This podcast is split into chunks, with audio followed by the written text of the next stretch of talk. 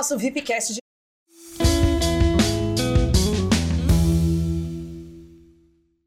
E hoje aqui o papo vai ficar bacana, vai ficar tipo inovador, revolucionário, porque assim a gente vai estar com uma pessoa aqui, ó, super nota 10, que para mim foi uma, assim, uma grande, grande, grande é, oportunidade de poder trazer aqui, gente. Nós estamos com o Cristiano Lopes, é isso mesmo, ele que é secretário de desenvolvimento, gente. Você tem noção, assim, da pessoa importante que a gente tem aqui hoje, hein, Cid? Ah, finalmente eu vou me desenvolver, porque eu estava realmente querendo uma estrutura nesse programa, mas na verdade você já aprendeu bastante e hoje você vai conhecer um pouquinho mais do desenvolvimento em um órgão público com ele aqui, não é verdade? Pri. Sim, seja muito bem-vindo, Cris. Obrigado, Pri, obrigado, Cid. Prazer imenso estar com vocês aqui. A gente tem uma felicidade de poder falar um pouquinho da cidade, falar um pouquinho das inovações. O Cid já colocou aqui muito bem falado aí da, de inovar, né, de desenvolver. Tudo isso é um desafio, não é só para a vida pública, não, mas também na, nos nossos negócios, nas empresas, no mundo privado. Enfim, nós temos um momento bacana de discutir esses assuntos. E eu quero aproveitar aqui e dividir um pouco do currículo desse homem, gente. Porque pensa que, ó, tá quase assim, ó, sabe, rolagem aqui no, no, no celular, mas eu vou falar para você. O empresário Cristiano Lopes é nascido em Jundiaí, casado, pai de duas meninas e formado em gestão de empresas. Desde cedo é um apaixonado pelo esporte. Aliás, eu conheci o Cris no esporte. É isso né? aí. Na velocidade, melhor dizendo. Há 32 é, anos atrás. É isso mesmo. Motocross, desde os 14 anos ele é a figura no ranking dos grandes ídolos do país. Você já estava sem carta, é isso que eu estou entendendo? Então, aí depois você pergunta para essa Ah, tá parte bom, que eu não vou nem saber. falar. É, vai que, vai que, né? É. Bom, diante da sua experiência como gestor em sua empresa, a Casa Mário de Pneus e a vivência no esporte, foi convidado em 2013 para assumir a, secretária de- a Secretaria de Esportes e Lazer de Jundiaí, onde ficou até 2016. Três anos depois, foi reconhecido por implementar programas de alto alcance social, com números positivos e absolutos, com o propósito de ajudar ainda mais a construção de uma cidade melhor e mais justa, diante dos números expressivos conquistados quando ele, então, gestor do esporte, Cristiano participou de sua primeira eleição como vereador em 2016 e foi eleito com expressiva votação. Em 2020, foi reeleito Peraí que me perdi. E foi reeleito vereador de Jundiaí, sendo o quarto mais votado da cidade. Em dezembro, foi convidado pelo prefeito Luiz Fernando Machado para assumir a unidade de gestão de desenvolvimento econômico, ciência e tecnologia de Jundiaí, após grande trabalho realizado na Câmara Municipal. Então, está aqui com a gente Cristiano Lopes. Seja bem-vindo, Cristiano. Para mim é uma honra.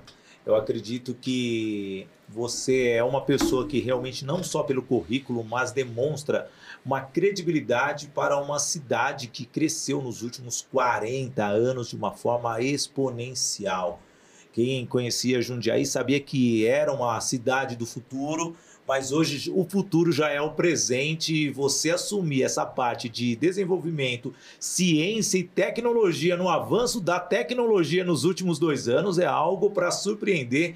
Então, vamos começar já pelos desafios do futuro.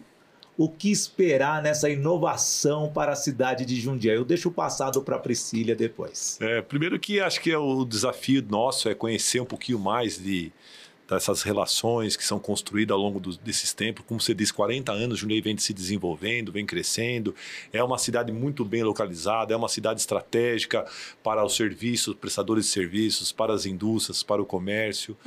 E esse desafio é a gente poder avançar, fazer com que as pessoas possam viver numa cidade boa, com qualidade de vida, sem perder esse desenvolvimento da cidade. Né? A necessidade da, da contribuição dos impostos desses, desses grandes negócios que tem na cidade. Isso é um desafio, a gente gerir tudo isso. Né? Eu, eu tenho me reunido muito com o prefeito Luiz Fernando, juntamente com o José Antônio Palimoski, e a gente sempre fala que nós não somos, nós somos os geradores, não somos os geradores dessa riqueza, né? Quem gera essa riqueza são as pessoas que moram aqui, que investem aqui, que constroem aqui, põem seus negócios aqui, e nós temos que administrar tudo isso. Então esse é o grande desafio nesse mundo moderno, nesse mundo inovador, tecnológico, principalmente nesse momento que a pandemia antecipou tantas coisas difíceis, né? A gente sofreu tanto nesses últimos dois anos, principalmente o comerciante, ele teve que se reinventar. E nós estamos aqui hoje falando um pouquinho dessa questão de inovação, quanto isso vai fazer diferença na vida das pessoas, o quanto é, é esperada essa retomada econômica. As indústrias já conseguiram ah, acelerar, inclusive na pandemia, algumas indústrias conseguiram crescer 30%, 40%, 50%.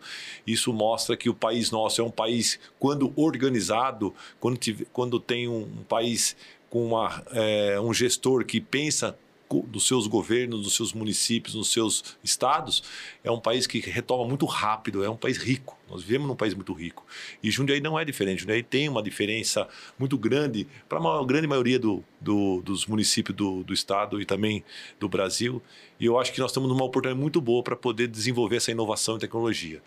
Então eu tenho um desafio enorme, como você disse, a Secretaria de Desenvolvimento Econômico, ela deixa de ser uma intermediária entre os problemas das indústrias e do comércio com a prefeitura e agora ela passa a oferecer serviços. Nós, essa era a minha maior preocupação quando o prefeito me convidou para fazer parte é, do time na área de desenvolvimento da cidade. E isso me fez com que tivesse um pensamento a, a, curto prazo, a médio e a longo prazo. Então, a curto prazo seria o quê?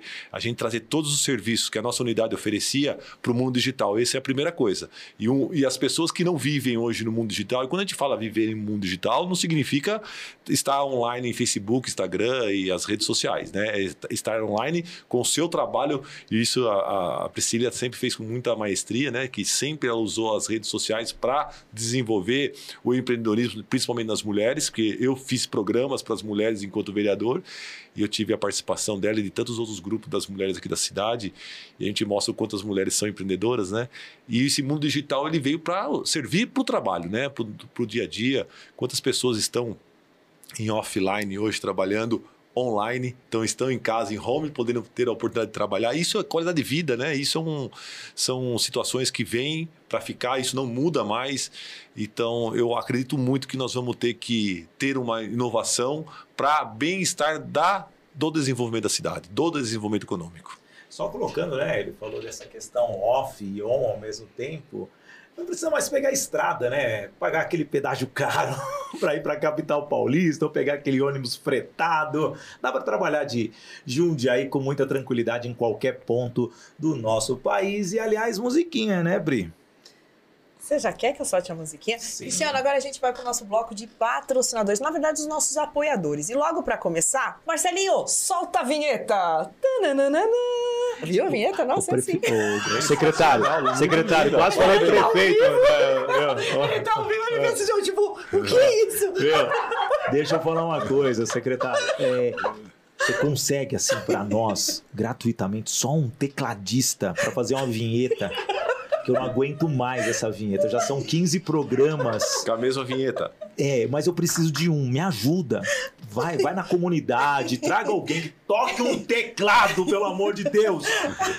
Essa é a culpa do Marcelinho, é o nosso sonoplasta lá que tá falhando nesse negócio, entendeu? Qualquer coisa a gente vai lá com ele. Mas voltando aos nossos apoiadores, então a gente começa aqui com a Rede Mulheres que Decidem, a primeira escola de educação formal para mulher empreendedora. Então, o nosso objetivo, mulher empreendedora, é desenvolver em você essa mentalidade, essa mentalidade empreendedora para você melhorar seus resultados, para você ter qualidade, para você poder impactar mais pessoas com aquilo que você faz e, claro, que trazer aí toda a realidade maravilhosa para sua família. Então, Rede Mulheres que Decidem, muito obrigada por ser nossa apoiadora. A Toye Coaching Training também é a empresa que desenvolve você através do método Agir para Vencer. Atitude, gestão, inteligência emocional e racional, melhorando os relacionamentos para você realmente encontrar os resultados que você tanto espera. Agir para Vencer, que é um programa agora que você tem a partir desse mês de janeiro, são 50 semanas, você ficando a cada uma das letrinhas, 10 semanas para você se desenvolver e 2022 apenas está começando, então você já vai ter um 2023 realmente com muitos resultados. Toye Coaching Training. Quem mais, Pri? Ao Grupo Novo Dia. Aliás, gente, olha que espaço fenomenal. O Grupo Novo Dia, que está aqui, que cede esse espaço maravilhoso, onde você pode gravar o seu podcast, onde você pode fazer o seu curso online, o seu evento ao vivo, com toda a estrutura. A única coisa, amor, é que você vai ter que aguentar o Marcelinho. Mas isso aí, ó, aí é com você, entendeu? Pode ser que ele solte uma vinheta, né? Hashtag aí. Marcelinho no pacote. Hashtag Marcelinho no pacote. Muito bem. que e, mais? E aliás, quando você entra aqui no estúdio, aliás, só no VIPcast você tem essa maravilhosa máquina de cafés da Ju Cafés.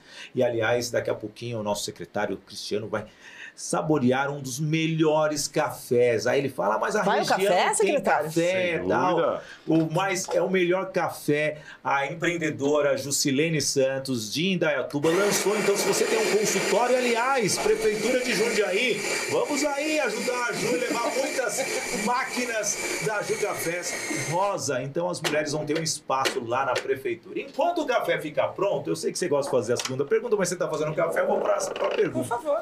Aproveitando essa questão, veja, nós falamos de quatro apoiadores que são fundamentais. E aí eu vou levar para apoio. Um apoio que no ano passado, 2021, a prefeitura teve que realmente se reinventar. Qual foi o maior desafio para vocês, Cristiano?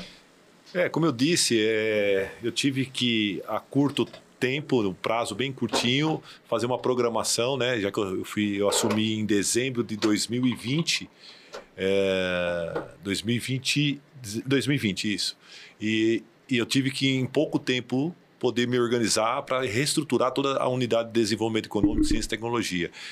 Então, o primeiro passo a curto prazo foi tentar trazer a tecnologia para dentro da unidade. E aí nós conseguimos, obrigado pelo café da Ju, Opa! Isso. É, a, a curto prazo nós trouxemos todos os serviços nossos então para é, o mundo digital e aí comecei a conectar pessoas conectar empresas conectar o poder público com as pessoas e com as empresas e isso deu um sucesso muito grande nós criamos um portal chamado aliás nós criamos um programa chama Jundiaí Empreendedora Uau. e um dos eixos desse, desse Jundiaí Empreendedora é o portal Jundiaí Empreendedora, que é o portal dos negócios.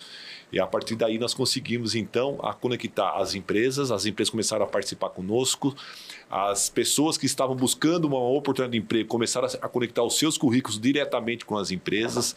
Aí eu trouxe o comércio para poder é, divulgar o seu negócio. Então a prefeitura passou a ser um divulgador também é, dos negócios da cidade.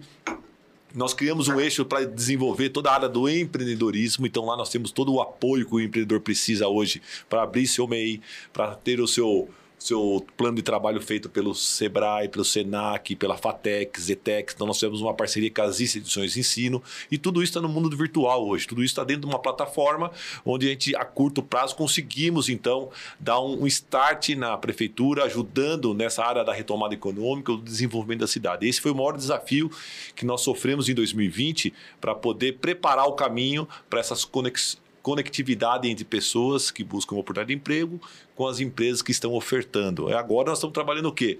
Na um programa chamado Qualifica Jundiaí para poder qualificar as pessoas, treinar pessoas e as empresas participam conosco nesse processo, porque de lá já tem o processo seletivo e eles já saem contratados depois que fazem esse, esse curso com a agência qualificação e capacitação.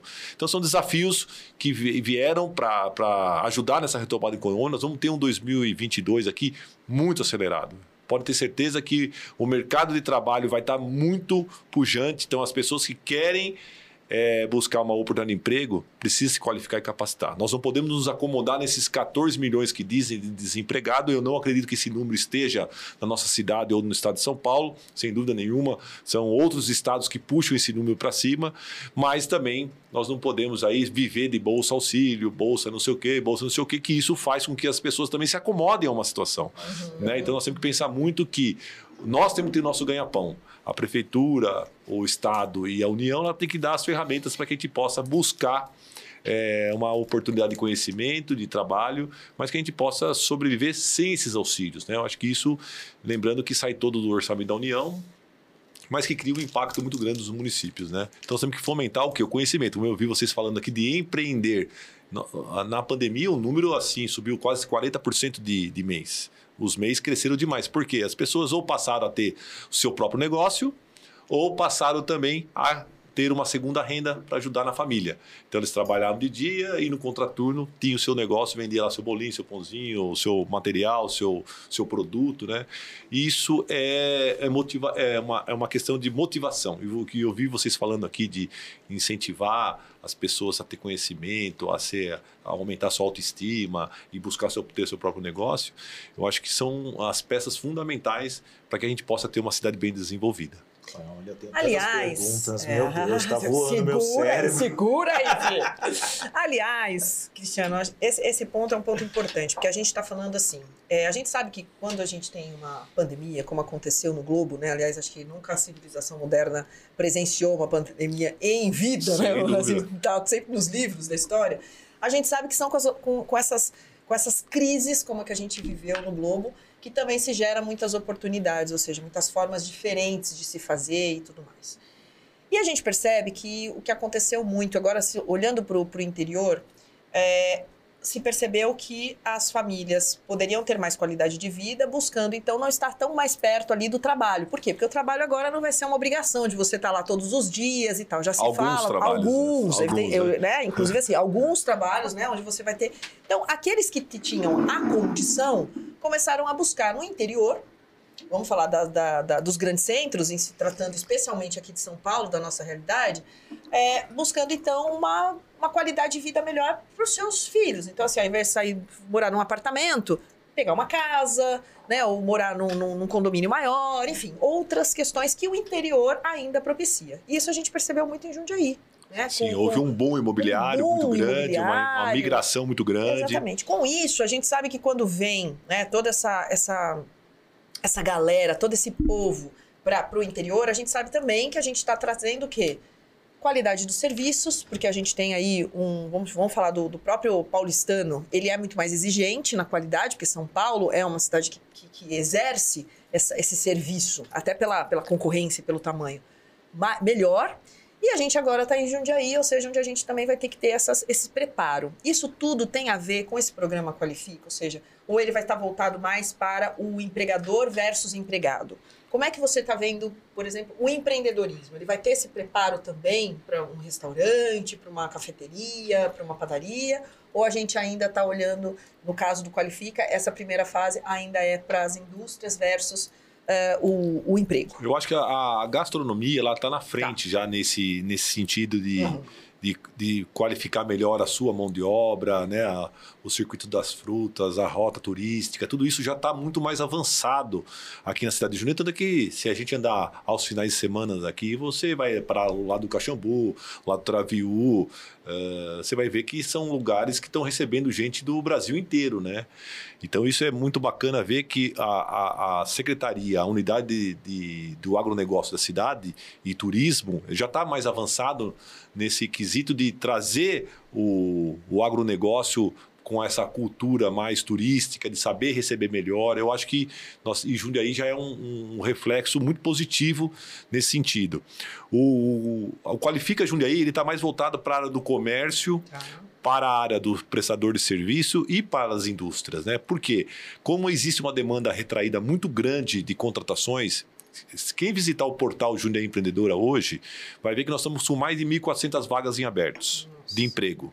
Hoje, nós chegamos a bater em 2021 2.026 vagas. Isso só, Isso só num único dia. No único dia. No único dia. Não é, não é que são vagas que ficam lá há, há meses, não. Porque a cada 7 ou 14 dias, essas vagas, se elas forem é, absorvidas, elas saem. Sim. Se elas não forem, ela cai do sistema, a empresa recebe um, um aviso dizendo assim: você já ocupou essas vagas? Ainda não? Quer voltar elas ao sistema?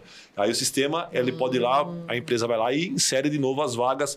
Então são vagas super atualizadas. E diariamente, se você entrar lá, desde manhã até o final da tarde à noite, elas vão estar variando. Vai estar uma hora mais de mil vagas, outra hora tá mais, tem menos de mil, porque ela vai variando conforme aí a, a- essa conexão que o, o portal faz entre as empresas e as, as pessoas que buscam oportunidade. Então, o Qualifica Jundiaí, ele tem uma, uma- um objetivo de unir as pessoas que querem trabalhar e não tem conexão com ninguém, não sabe onde procurar, ah, eu vou numa agência de emprego apenas.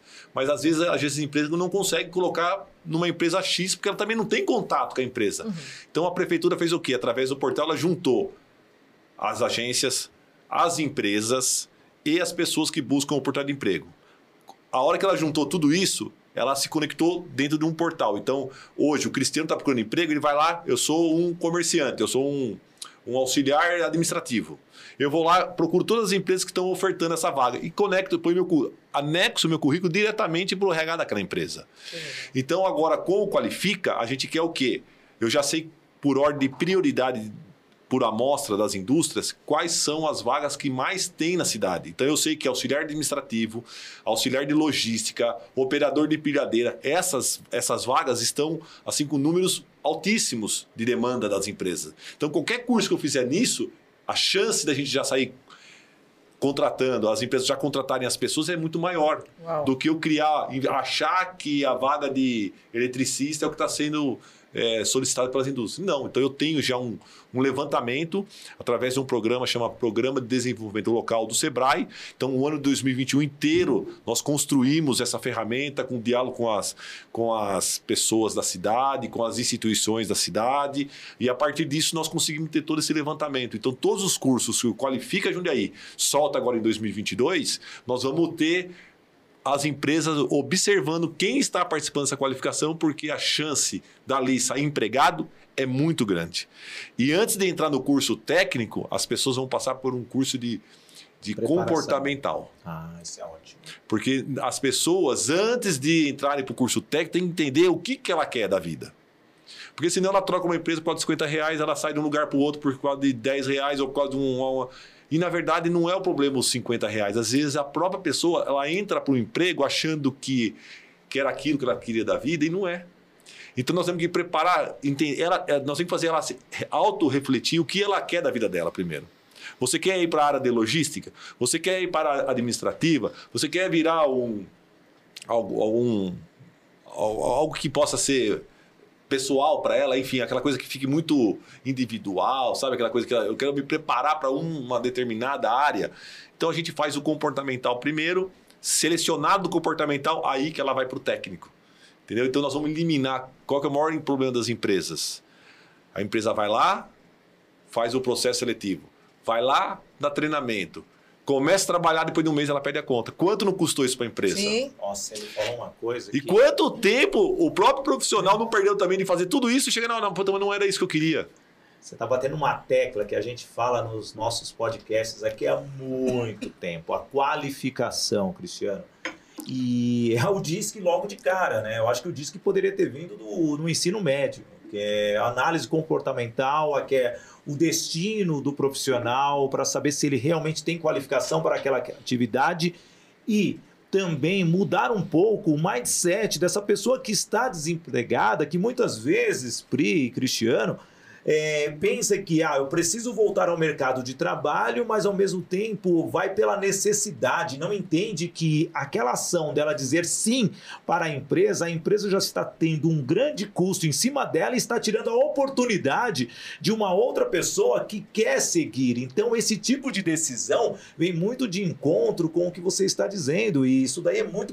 Aliás, é difícil né, eu elogiar um, um político, mas você está de parabéns, porque em nenhum telejornal que eu apresentei eu elogiei tão bem assim com coração, porque você fala algo que nós defendemos, nós no mundo privado. É que eu também sou do mundo privado. É, mas você veio, mas você veio com uma resposta política assim, mas com tanto com tanta importância para nós que vivenciamos a necessidade empreendedora. Aí eu já vou, depois dessa minha analogia já tá, sofredora... Guarda aí, só fazer um gancho aqui para nossa galerinha que está nos ouvindo.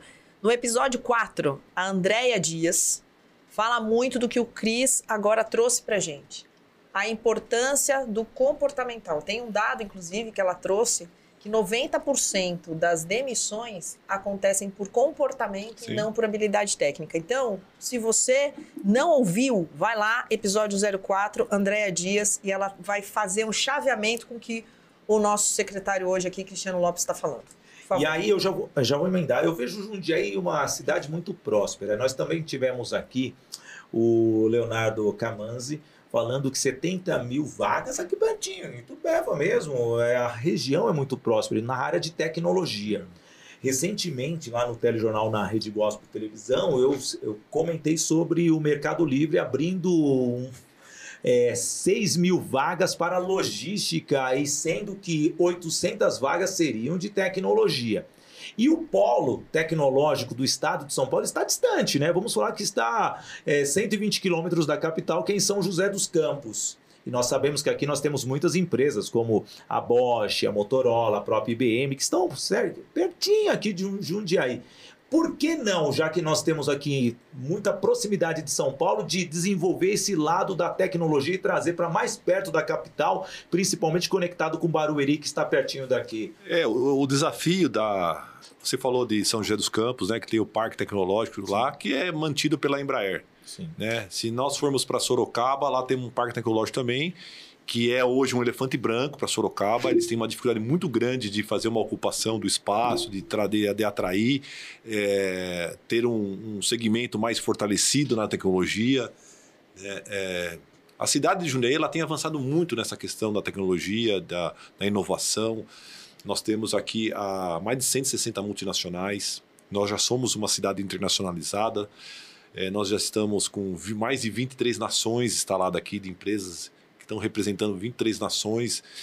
E, e, falar em tecnologia, ela está no dia a dia da gente. Nós temos diversas empresas aqui, como Siemens, por exemplo. Sim, a Siemens. Né? É Nós temos o Sérgio, é, que é hoje o presidente do nosso conselho é, de tecnologia e inovação, que é o vice-presidente da Siemens. Ele tem feito um trabalho muito próximo junto com a gente na unidade de desenvolvimento econômico. Nós temos um conselho muito atuante, é um conselho é, formado por instituições de ensino, é, pelo mundo privado. Então, nós temos pessoas que contribuem nesse desenvolvimento. Você falar assim, é, Jundiaí pode ter é, uma característica da, da, inovação, de algum tema específico. No, hoje, o agronegócio seria o nosso desejo, né? já que nós temos aqui um cinturão verde muito forte. Mas é, para avançar com uma cidade inteligente, que nós já somos considerados uma cidade com todos esses. Pegar o nosso aplicativo da prefeitura, o quanto já de funcionalidade ele já tem, quantos serviços ele oferece, são mais de 300 serviços oferecidos por um aplicativo. Né? Eu não conheço aqui na região hoje algo parecido com isso. Né? Nós temos uma cidade muito inteligente, então nós estamos aí prestes a, a liberar o PP, uh, a parceria público-privado que da iluminação pública, que trará uma inovação muito grande, o 5G aí que está vindo para poder é, nos dar uh, toda a, a, expertise na velocidade da tecnologia também. Nós temos aqui algumas escolas avançando muito com conhecimentos também para nossas crianças. Eu acho que é difícil a gente falar por que, que Jundiaí não é igual a a Sorocaba não é igual a São José dos Campos ou igual a Barueri. Eu acho que Jundiaí tem uma característica dela, né? Então ela não passa a ter um, um único fator que, que atrai as empresas. E todas a boa parte dessas empresas multinacionais são de base tecnológica. A lei de inovação, o marco regulatório que saiu ano passado das startups, traz, vai fazer com que a gente aqui, inclusive já aprovado uma lei que cria o sistema inovador da cidade, que dá possibilidade agora, a partir de 2022, nós estarmos atraindo as startups para o município. Então, nós estamos com, com a sugestão de trazer para uma, uma determinada área na cidade onde vai ser é, instalado é, uma, Zona Franca de Manaus, sabe? Aquilo que se você coloca uma, uma startup lá dentro, coloca uma empresa lá e ela fica isenta de impostos para poder desenvolver inovação e tecnologia para a cidade. É uma incubadora, então, né, verdade? É. A, um propósito, talvez aí mais. É, nós temos um projeto aqui que já está em andamento, já está é, encaminhado, que nós iniciamos ele em 2022, que faz parte do Jundiaí Empreendedor, chama Campus Jundiaí. Né? Nós tínhamos aqui no passado uma incubadora, onde nós tínhamos dentro dessa incubadora é, diversas empresas instaladas, que seriam startups iniciais, mas na área do serviço e comércio, para poder é, desenvolver tecnologia e soluções é, na área do comércio e serviço. Só que é, é, era o mesmo problema que eu detectei quando eu fui visitar Sorocaba no Parque Tecnológico. Ele não está conectado com a cidade. E hoje a tecnologia ela tem que estar dentro daqui, do dia a dia, do cotidiano das pessoas. Então, o campus de Jundiaí, hoje, ele é uma realidade porque a gente atrai as startups, só que ela se instala dentro do, de um espaço público. Por exemplo, a DAI está recebendo uma startup, então nós vamos soltar o edital em breve aí para poder atrair as startups que têm interesse em trazer soluções na área do saneamento básico. A ESEF vai atrair a startup também, nós vamos soltar o edital para poder atrair as startups que têm interesse em desenvolver aplicativos e soluções para a área de esporte e lazer. Nós temos na Sijum, que é a nossa companhia de informática, para desenvolver soluções para dentro da Sijum. que mais, Manzi? Nós temos a, a ESEF, na área de esporte, o bolão, como eu já disse, o completo FEPASA para poder atrair soluções na área da cultura. Então nós queremos trazer. Então, assim, o campus Jundiaí ele passa a ser, em vez de estar todo mundo incubado num único galpão junto, como é o caso de Sorocaba, que para mim é um grande erro, que talvez há alguns anos atrás funcionou, hoje já não funciona mais, porque o custo é alto Sim. e você não consegue operacionalizar a situação. Agora, se eu estou com uma startup dentro do DAI, por exemplo, desenvolvendo uma solução, além de eu ter a mentoria do nosso programa Campus Jundiaí, que é a FATEC, nós vamos ter o que? Os técnicos do DAI trabalhando nas soluções em conjunto com a, com a, com a startup lá instalada. Então, a ideia, a FMJ, que é a Faculdade de Medicina de Jundiaí, já tem uma startup lá trabalhando soluções na área da saúde. Então, você vê que o modelo, cada, cada, cada cidade acaba entendendo aquilo que é de melhor para ela. Jundiaí escolheu, então, criar o campus Jundiaí e colocar as startups dentro dos espaços porque eu não gero mais gasto para o município. Eu não preciso ter um espaço exclusivo para poder estar trabalhando uma startup. As startups estão trabalhando dentro já dos espaço público, aonde já tem, inclusive, uma mentoria dos próprios profissionais que lá trabalham. Pri, é, falando de mentoria, né? Eu acho que cabe à rede nesse momento, né? É, você explicar um pouquinho o que é a rede Mulheres que Decidem, mas já mandando um recadinho para a Vivi e para a Telefônica aí, né? Ó, Campus, Campus Pare, incubador em Jundiaí, por que não já criar aqui, ó, um um PPP junto com o Jundiaí, em Vive Telefônica. Só mandando esse recadinho para eles, né? Aqui tem muita gente que ouve, mas fala das mulheres aí, Pri. Olha só, mandar aqui né, o nosso alô para a Rede Mulheres que Decidem, um, a primeira escola de educação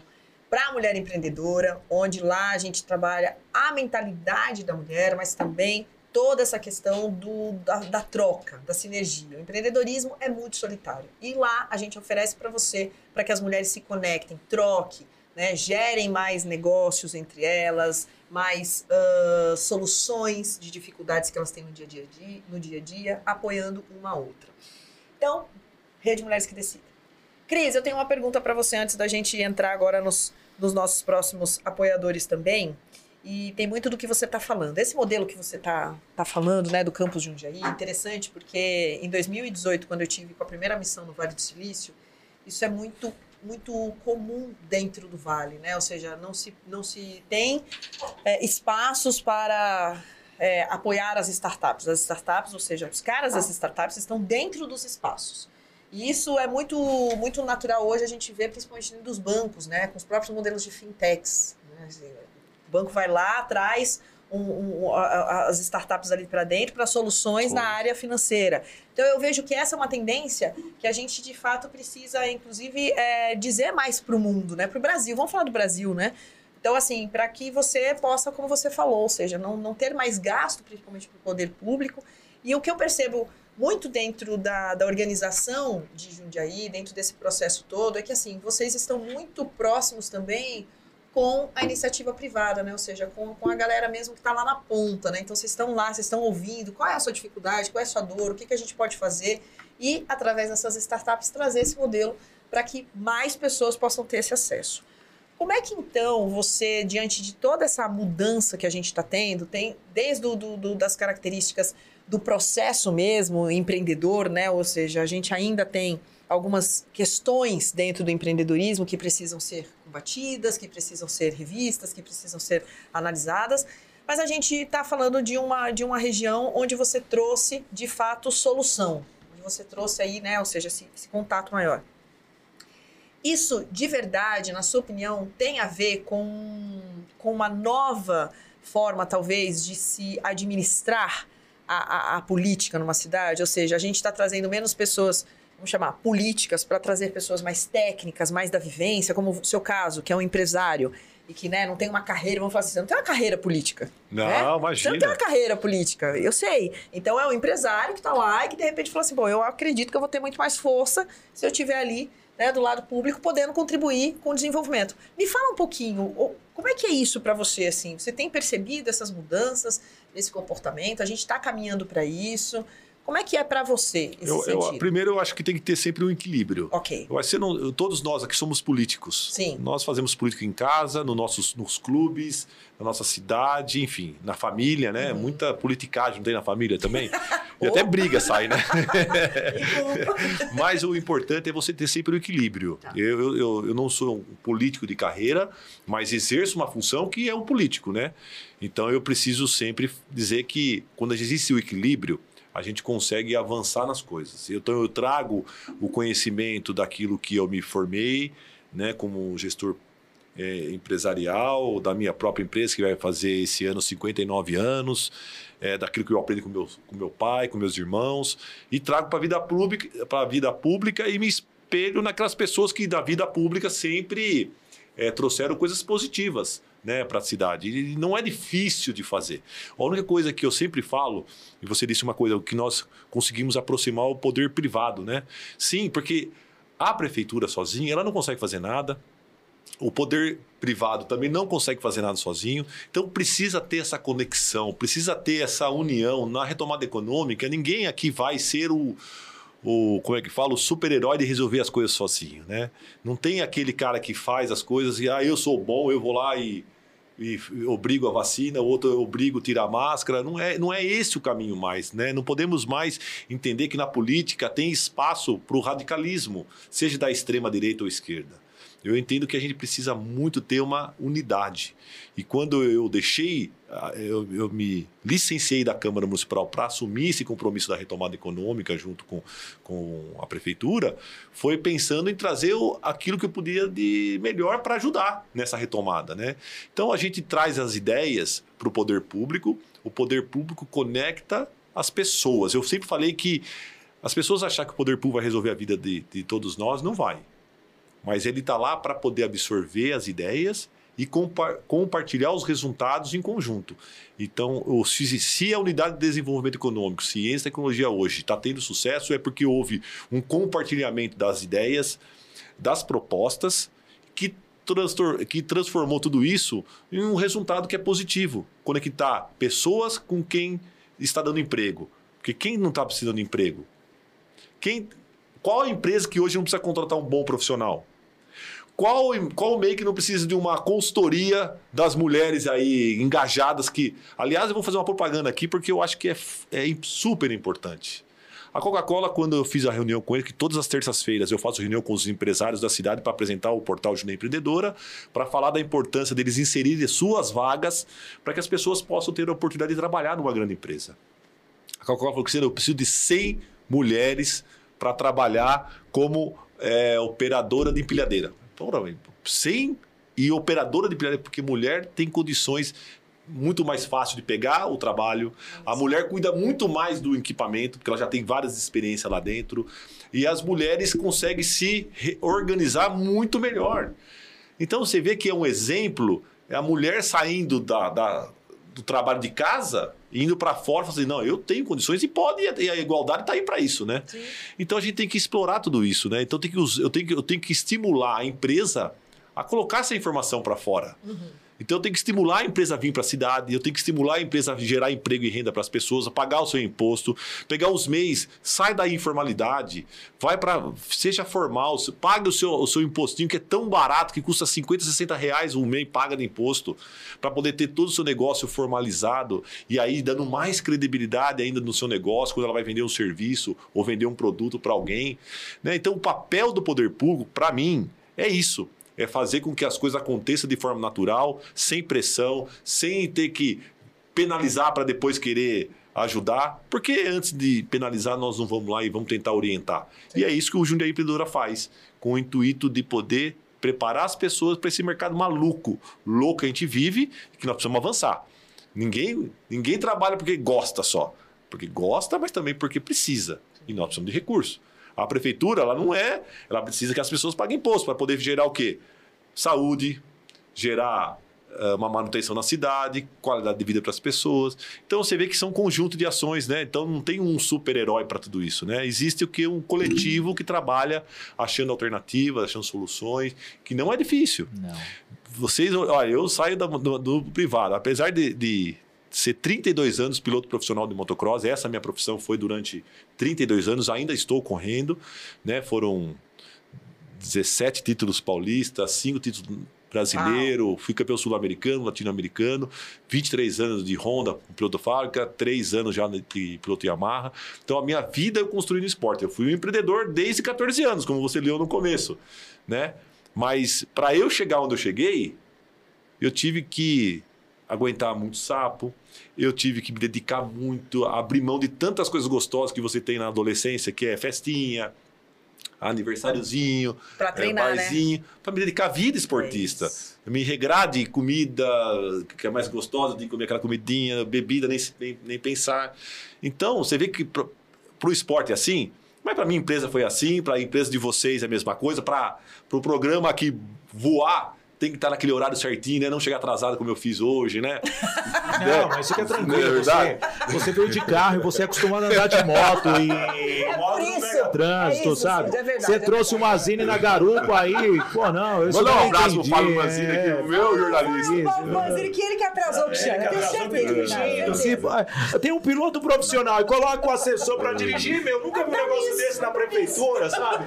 Eu fico desesperado com uma coisa dessa, sabe? Pô, e, e falar que no motor, esportista não foi pra balada, eu trabalho com esporte há 21 anos, É, tá né? como secretário hoje, vamos colocar isso aí, Mas tudo bem, deixa pra lá. Que, Mas eu sou novo ainda, eu vou aproveitar tudo isso que eu perdi no passado, talvez. Sim, esse. Faz igual eu, que fiquei É. 20 anos casado quando fui libertado, aí eu fiquei 5 anos no Carnaval da Bahia. É, mais ou menos isso, viu? Não faz isso não, fica na motinho lá. Melhor, É né? melhor. Aproveitando essa interação, pô, é isso que a gente leva aqui no, no VIPcast, tá? É legal porque é, muitas vezes, né, você como secretário já deve ter ido em vários programas é, para debater, fica aquela coisa pesada contra o político. Não, aqui não, aqui aqui não, aqui não. aqui é light, a gente quer desenvolvimento, né? E no ano passado, porque eu sou o mestre oficial do evento do Smart Cities, promovido pela Necta, é, vocês ficaram em oitavo lugar, ó, oitavo ranking. lugar entre centenas de cidades que é, se candidatam para ser uma cidade inteligente, eu acho fantástico. E, aliás, você está nesse teor de trazer o desenvolvimento para a cidade. Porém, 2020 e 2021 foram anos complicados para dois setores é, que agora estão em ascensão: eventos e turismo. E, obviamente, eventos também envolve tecnologia, agora com os híbridos. Como que está a estrutura de Jundiaí para esse apoio junto ao turismo e junto aos eventos, que eu acho que é fundamental, principalmente para a nossa audiência? Sim, nós tivemos um, um grande evento é, o ano passado, se eu não me engano, em novembro. Nós criamos aqui a primeira semana da tecnologia. Nós, nós conseguimos organizar essa semana em menos de um mês, para vocês terem uma ideia do tamanho da correria que foi, mas volto a dizer. O valor que tem o mundo privado, as instituições de ensino aqui no município de Jundiaí. Através do PDL, que é o Programa de Desenvol- Desenvolvimento Local, nós temos um grupo, né, eh, tem um eixo deles que trata da inovação. Além do Conselho Municipal de Ciência e Tecnologia, nós temos um, um eixo dentro do PDL que só trata da inovação. Então lá nós temos todas as empresas de base tecnológica, nós temos lá as, as instituições que participam nessa questão da base tecnológica. Partiu dali a ideia, então, de se criar o primeiro movimento de inovação da tecnologia na cidade. E nós criamos, então, essa semana. Foi um sucesso. Nós, nós tivemos mais de 27 atrações Uau! no modelo que você disse, híbrido, presencial e às vezes só o virtual. Então foi assim um, um exemplo para mim em especial, porque eu tinha dúvida co- como que será que vai ser isso? Porque as pessoas estão um pouco cansadas também das lives, né? Elas cansaram. Eu São falo para você, Priscila, São dois, fazer são, aquelas são lives. dois anos. Todo dia eu vejo você nas lives no Instagram. São Não é verdade. É que- Não é uma. verdade. É que, é, é que, é que a Pri tem um, um tema ali que já tem um grupo das mulheres que é seguidoras dela, né? Onde ela vai pode ser debaixo Não, da. Aproveitando só que nós estamos no mundo híbrido também, que tem o, o YouTube também as nossas stream, nossos streamings. Eu entrei esses dias lá numa live dela. Oi, Pri, tudo bem? Saudade. Nossa, sai, entrou um homem aqui, entrou um homem, sai, sai, sai. Aí eu falei, ah, não, deixa eu sair fora. Até desconectei. eu quase apaguei minha conta no Instagram, sabe? exagerado. Fiquei traumatizado com o híbrido. Aí- O impacto que teve a sua presença.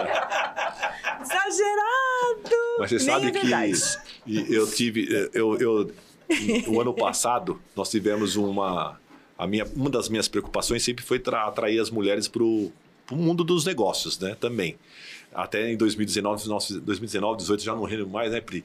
Eu foi 2019. Foi 2019, Sim. nós fizemos uma ação na Câmara Municipal, chama as Mulheres Conectadas, uhum. um programa que eu criei, e lá nós tivemos essa oportunidade de conectar grupos de, de mulheres que cada uma desenvolve o seu trabalho, enfim. E a partir dali, eu, quando, logo quando eu assumi a unidade de desenvolvimento econômico, nós chamei o Sebrae e falei, Sebrae, eu preciso de um, uma capacitação assim, uma para as mulheres. E eles já tinham formado lá um, um, um modelo e, e, nós fizemos a inscrição. Era para 180 mulheres, né? Que era a plataforma, se eu não me engano, era uma plataforma deles lá, não me recordo qual que era. Abrimos as inscrições. Primeiro dia de inscrição, 400 e Lá vai estar lá, né, Manzini?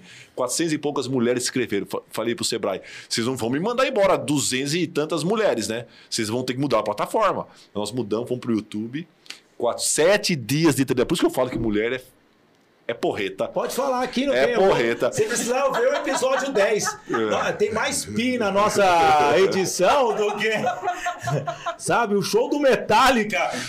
Baralho, meu. Mas... Foram sete dias de treinamento, sete dias as mulheres conectadas. E eu fiz abertura. É. E eu falei assim pro, pro, pro Sebrae, que na verdade foi a palestrante, foi a Heloísa no primeiro dia lá. Falei, Luiz, eu sou o único homem aqui no grupo, não tem problema não. Hoje você pode para fazer a abertura. Por favor, na hora que acabar a abertura, fazer que nem ela fez com você. Ó. Tchau, né? tchau. São só as mulheres. E falando nisso, é, o Agir para Vencer está conectado com Mulheres e Resultados, que é a filial da Rede Mulheres que Decidem, tá bom, gente? Tem Mulheres e Resultados, é quase isso. Sim, né? sim. É, mas o Agir para Vencer é um programa maravilhoso de desenvolvimento é, profissional e pessoal. Você aprende ter atitude, gestão, inteligência, os dois lados do cérebro, emocional e racional, melhorar o relacionamento, essa conexão que estamos fazendo aqui com o secretário envolvendo o público, o privado, o pessoal. Pô, ele gosta de moto, eu também, mas diante de uma boa conversa sempre saem os resultados. Então você vai agir para vencer e esse programa está com 50 semanas. A cada 10 semanas você aprende uma das letras. Se você percebeu, agir se escreve com dois R's e é isso daí tudo pela Toye Coaching Training. É sensacional, né, Pri? Perguntinha para o nosso secretário. Pergunta para o nosso secretário. Cristiano, interessante que agora ele falou dessa parte toda do, do é, dos negócios, de, de, de conexão, de pessoas tal. Você, como que você tem percebido hoje essa relação é, do município com o seu entorno?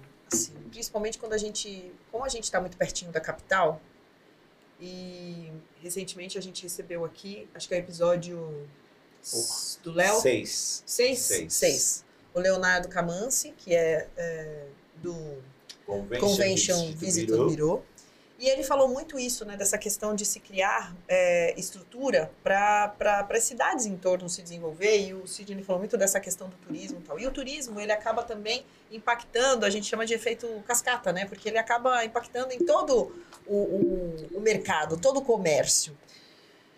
Jundiaí hoje, dentro dessa, de todo esse desenvolvimento, de toda essa questão, você sente que ela está preparada para para a qualidade do atendimento? Você sente que a gente tem um atendimento, digo de, de comércio mesmo, de mercado, a gente está preparado para isso? Você, você sente que a gente está tá caminhando ainda tem muito para se Não, fazer? acho que Jundiaí é uma referência regional. Uhum. Nós acabamos de, de, nos transformar numa região metropolitana de Jundiaí, né? uma lei da, aprovada pela Assembleia Legislativa, proposta pelo governador.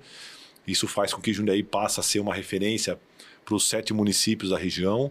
É, eu acredito nós não somos uma ilha, então nós temos que sempre cuidar muito bem das nossas cidades vizinhas. Sabe que o nosso São Vicente, que é o nosso hospital aqui da cidade, ele sempre é utilizado, é uma referência para a região. Nós temos o nosso HU, Hospital Universitário, que também é uma referência para a nossa região. E temos diversos outros equipamentos públicos que são utilizados pelos moradores da região. Nosso centro da cidade ele é muito é, frequentado por pela população da nossa região. Então a gente tem, uma, tem que ter uma relação muito boa. Inclusive, quando se fala em instalar uma empresa, a empresa está se instalando na cidade de Tupéva, por exemplo. A gente tem que fazer com que ela se instale. Se ela instalou em Jundiaí, nós temos que ter os terceirizados dela instalados na nossa região. Porque uma região fortalecida, uma região rica, isso faz com que a gente possa a prosperar, né? E eu sempre falo que, é, e eu ouço muito isso também do, do, do prefeito, Luiz Fernando, é, você pega São Paulo, é uma cidade grande. Sim. Você pega Campinas, é uma cidade grande. Jundiaí é uma grande cidade. Tem uma diferença muito grande nisso. Porque nós não temos o tamanho de São Paulo, nem a população de São Paulo, e muito menos de Campinas. Mas nós somos uma grande cidade. E que é diferente de ter uma cidade grande. Porque nós ainda temos a característica do interior. As pessoas ainda se conhecem. Nós falamos de Limeira aqui. Sim. Limeira, eu tive uma empresa lá por muitos anos também. A gente, eu fui várias vezes para Limeira, inclusive correr, fui campeão paulista. né? A última etapa foi na cidade de Limeira. E a, a Limeira tem uma. Aquela, é, é aquela cidade gostosa ainda do, do interiorzinho e tal. Mas Jundiaí, além disso, agora ela passa a ser uma cidade que tem os seus avanços né, do desenvolvimento. Quem andar pela cidade hoje vai ver uma cidade cuidada. Tem problemas? Um monte de problemas. Mas pode ter certeza que a hora que você compara com as demais cidades, mais distante principalmente, vão ver que os problemas nossos são pequenos, perto dos estruturantes que existem nas outras cidades. Porque a hora que você precisa de um hospital você não tem, é um problema seríssimo. A hora que você precisa de uma escola, uma creche você não tem, é duríssimo isso para quem precisa colocar o seu filho numa creche, para quem precisa do seu filho tá, estar estudando para poder estar trabalhando. E ainda a Jundiaí tem a, uma, uma um, um, vou falar assim, uma, uma situação muito privilegiada. Não só, só pela sua arrecadação, mas pelas pelo aquilo que ela oferece ao cidadão. Ela sente o retorno dos impostos um, pouquinho. Sim. E isso é o que faz a diferença para nós se transformar numa grande cidade e não numa cidade grande. Ele está falando, né? Me veio aqui dois pontos da minha história. 1996, eu quase mudei para cá, fiquei Nossa. dois meses. Quer que eu passe a vinheta não. do tempo? Aquela vinheta? Não, não, não, não é, precisa. Eu era novo, né? Eu, tinha, eu tava até mesmo para economizar. Você vê como são, é, as coisas são curiosas. Eu tinha acabado de entrar no Banco do Brasil e, ao mesmo tempo, para economizar, ia sair de São Paulo e vim para cá pedir transferência. E cheguei aqui também, o custo de vida estava alto em Continua. Jundiaí. É. E aí, moral da história, eu consegui uma vaga na HP. Eu fiquei o quê? Três meses no Banco do Brasil e fui para HP. Mas aí eu voltei para. Fiquei na, no bairro da Freguesia do Ó, em São Paulo. Então, quase eh, morei. Aliás, se fosse em 96, já teria quase 25 anos de, de Jundiaí. E teve uma vez que teve um, uma colisão de uma senhora bateu na minha moto, destruiu minha moto. Eu fui para o São Vicente. Você falou, aliás, uma bela estrutura. Isso foi em 2015. É, fui muito bem tratado até então. Bate aquela preocupação, né, de você entrar num, numa perua do, do SAMU, SAMU e ser levado num hospital público e você tendo convênio médico e eu caí, caí de moto, mas não sofri nada, somente eu pulei da moto antes da mulher bater também. Fui bem, é piloto, Esperto. é, fui piloto ligeiro, igual você, assim. Ligeiro. Ah, mas ao mesmo tempo, você falou da estrutura, é, parabéns, isso eu estou falando há 5, 6 anos atrás, uma estrutura fantástica para um hospital público que fui bem recebido, bem tratado, com uma estrutura é, de primeiro mundo, podemos dizer assim, na estrutura do que é a, nosso, é, a nossa situação sanitária no Brasil. E Jundiaí me demonstrou em duas ocasiões que eu vivenciei algo maravilhoso. Aqui eu trago uma pergunta até, já que você reparou no tempo, o tempo hoje, quando o papo é gostoso, flui, né? É, assim, para você em, em, cunho político, você que não é um político de formação, é, o que, que você está esperando assim para sua carreira nos próximos? Porque você é um gestor de carreira também. E praticamente daqui dois anos já tem aí praticamente uma pré-eleição para prefeitura. Não estou nem falando para governo agora e muito menos para deputado. Você pleiteia continuar na política tempo não? Não, eu não, eu não tenho, assim, eu não almejo nada na política. Não, não planejo a política, eu não tenho, assim, nada que... Quais são meus próximos passos? Eu vivo o momento... É, enquanto eu achar que eu estou contribuindo com o município como gestor, eu continuo. A hora que eu achar que eu devo estar na Câmara de, de volta para fazer o papel de fiscalizador, de promoção de legislação, estarei na Câmara, mas processo eleitoral eu nunca me organizei para e nem me planejei para outros cargos ou almejar qualquer tipo de pretensões futuras na política. Se eu, no meu momento eu achar que eu estou é, podendo contribuir acho que tem que participar de algum processo eleitoral, eu participo. Fora contrário, volto para minha empresa normalmente, espero continuar no esporte eternamente enquanto meu corpo aguentar fisicamente, que é um esporte um pouco mais bruto. Né? Enquanto ele aguentar, estarei competindo ou estarei chefiando alguma equipe. Nisso é, é onde eu espero ficar até o meu corpo aguentar. Na política, não. Na política, tudo para mim é passageiro, por isso que eu acho que nós temos que deixar o nosso legado. É, é viver intensamente os quatro anos que eu, que eu fui eleito, ou seja na Câmara, ou seja como gestor, para poder promover uh, o bem-estar das pessoas, né? Pro, promover uh, o direito uh, adquirido por Constituição, que é a a, a, vida das pessoas melhorarem. Né? Então, eu acho que é isso aí. Não podemos falar que você daqui, você é candidato a prefeito, a vice-prefeito, ou a vereador, ou a deputado, ou a senador, ou a governador, porque não tenho pretensões futura política. Agora, o momento é o que vai dizer, né? Ô, Pri, uma pergunta polêmica, né? Vai. Oh, vamos lá, só pra gente. Por quê? Nós tivemos o Grande Prêmio de São Paulo no último mês de novembro, né? E, gerou aquela polêmica, né? Que queriam levar para o Rio de Janeiro, fazer o GP do Brasil no Rio de Janeiro. Por que não Por que criar não? aqui, aqui em Jundiaí, né, criar um autódromo para a gente fazer esse grande prêmio com o seu nome lá no autódromo, Cristiano? Pô, eu não tô conseguindo nem. Eu acho que nem espaço físico. Não, o, o problema maior é que nem uma pista de motocross eu consegui fazer em Jundiaí.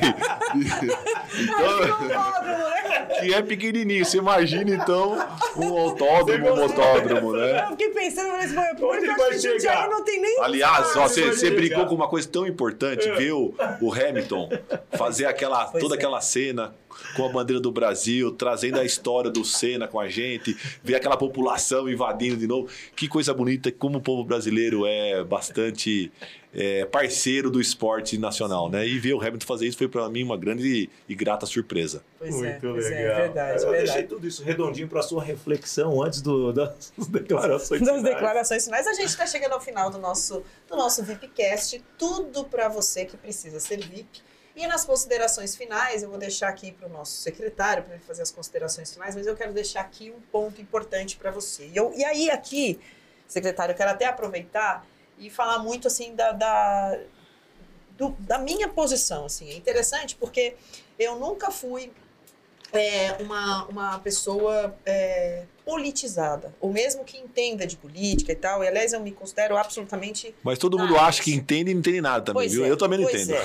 E aí eu- a gente percebe exatamente isso, ou seja, a gente é, é muito cru em relação à política, em relação à história da política no nosso Brasil, e eu vejo que isso veio até por conta da própria educação que nos foi imposta, que nos foi condicionada, e aí eu estou dizendo assim, eu que estudei no colégio do estado e do município a minha vida inteira, né, o meu, o meu primário, o meu ginásio, depois o meu colegial, depois eu fui para o técnico, então, a gente percebe muito isso. E eu quero trazer aqui uma, uma reflexão importante, que uma das... A primeira vez que eu fui a Brasília, e interessante que a gente foi numa comitiva de mulheres, né, da Rede Mulheres que Decidem, interessante porque eu tive, de fato, é, me quebrou muito essa questão é, de quem é a figura que a gente traz hoje dentro da política, ou seja, né, quem são as pessoas. E eu percebi que tudo é sempre feito através de pessoas.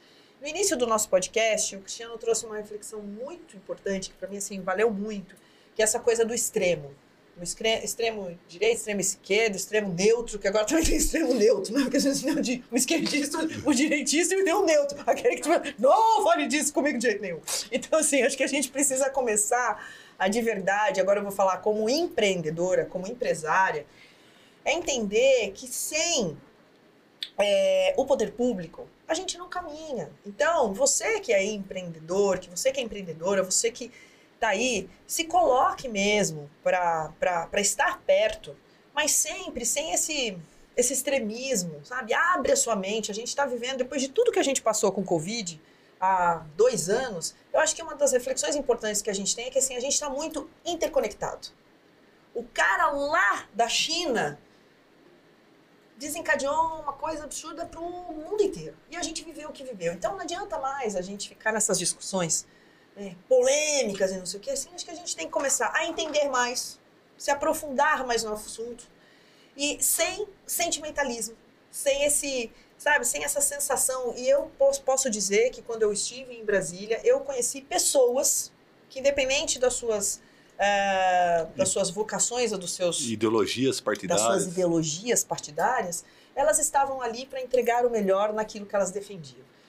E eu acredito que quanto mais eu, de fato, conheço pessoas que estão ali com esse propósito, e eu estou falando também de você, Cristiano, que eu conheço como empresário, né? Então a gente está antes da política, antes né, de você estar hoje como, como secretário, nos representando também, é falar mesmo que assim, a gente nunca sabe o dia de amanhã. Então hoje eu estou aqui representando o VIPcast, junto com o Sidney, nessa bancada. Amanhã, de repente, a gente pode estar em outro movimento, em outro setor, e isso nunca vai diferenciar em quem eu sou, ou seja, o meu valor, quem eu sou, independente daquilo que eu trago.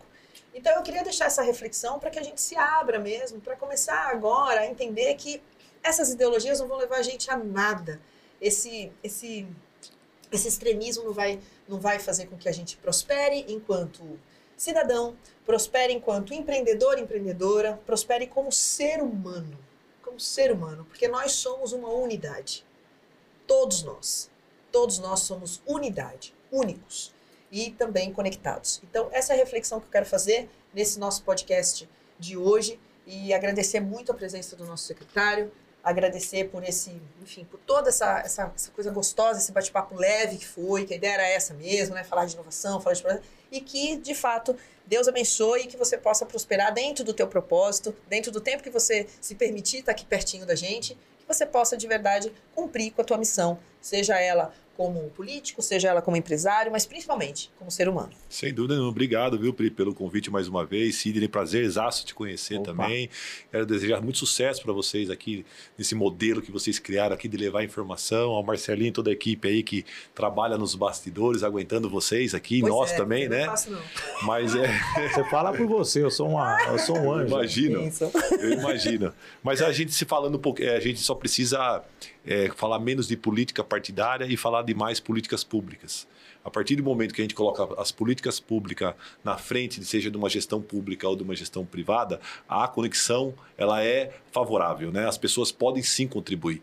E se eu fui reeleito vereador com quarto mais voltado da cidade, foi porque quando no meu primeiro mandato eu abri as portas para as pessoas participarem na construção do meu mandato. Então eu construí aquilo que as pessoas queriam saber, fazer. E elas não tinham, às vezes, o poder da caneta. Né? Qual é o que é o poder? Poder é isso, às vezes é você tomar decisão, se é isso ou aquilo. E quando você erra menos? Quando você ouve mais.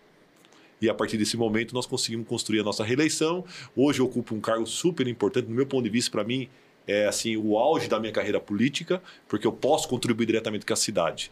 Então a mensagem que eu deixo para as pessoas também é isso: se aproxime do poder público para ajudar a desenvolver soluções, achar caminhos importantes para o desenvolvimento da cidade. A crítica por crítica a gente faz nossa família, a gente faz no, no futebol. Essa, eu vejo muitas pessoas torcendo para a política como time de futebol, torcida do Fluminense e do Flamengo, torcida do Corinthians e do Palmeiras, como estava torcendo para o Bolsonaro e para o Lula. Então essa torcida não vai levar a nada porque é os extremidades que eu falei no início. Então, muito obrigado pelo convite mais uma vez.